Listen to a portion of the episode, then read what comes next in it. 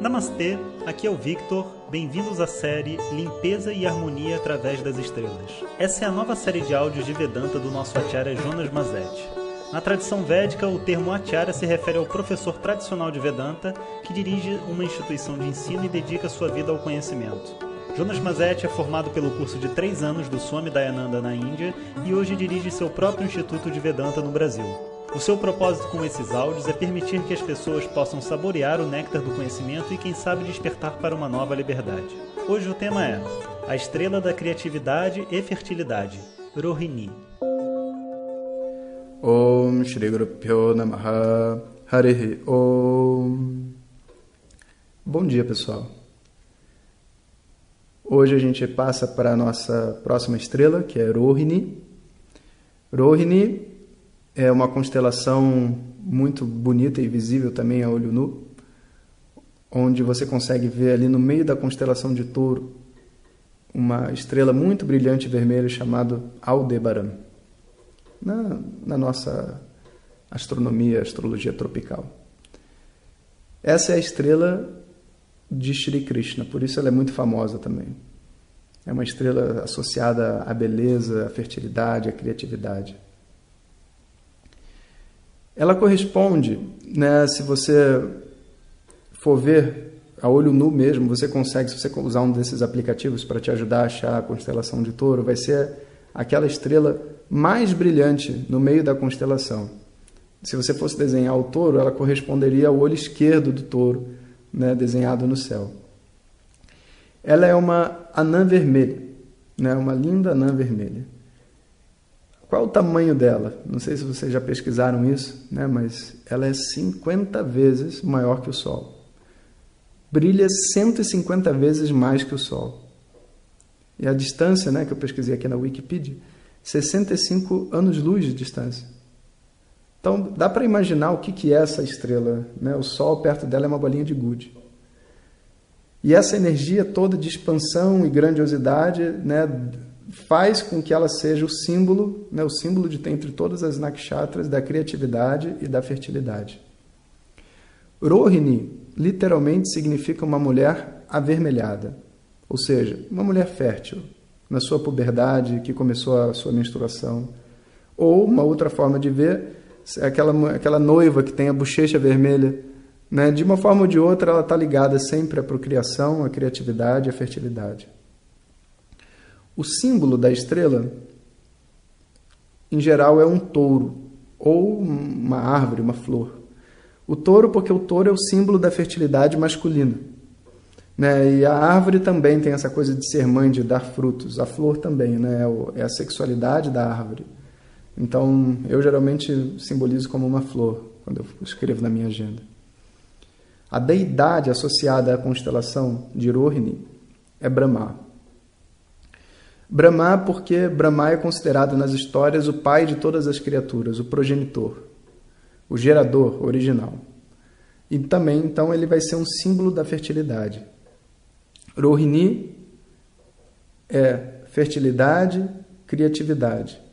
E também vai ter essa conotação de paixão e beleza, porque afinal de contas, né, fertilidade e criatividade vem aí. Dizem que quando a pessoa nasce com a estrela em Rohini, ela geralmente é uma pessoa muito bonita.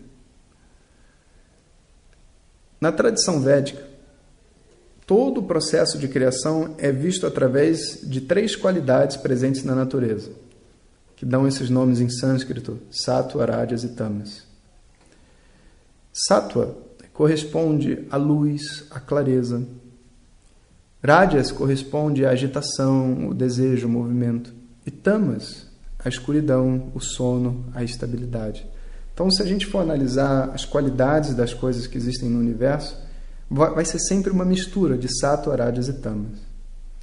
É muito comum nesse meio do yoga, onde as pessoas estudam um pouco né, dessas deidades hindus, elas associarem né, sattva, rajas e tamas como Brahma, Vishnu e Shiva.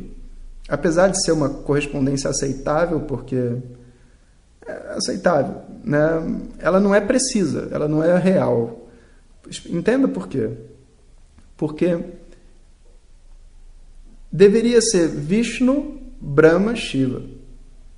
Porque sattva, essa energia da clareza, sabe, da, da calma e da paz, está mais ligada a Vishnu. Vishnu que sustenta todo o universo sem esforço, sem fazer nada, deitado lá na, na cama, na cama de cobra, nas historinhas, né? Enquanto Brahma, o progenitor, ele sim tem trabalho, ele cria, ele faz um monte de coisa, tem um monte de filho, e discute, volta e vai, tem toda né, uma história.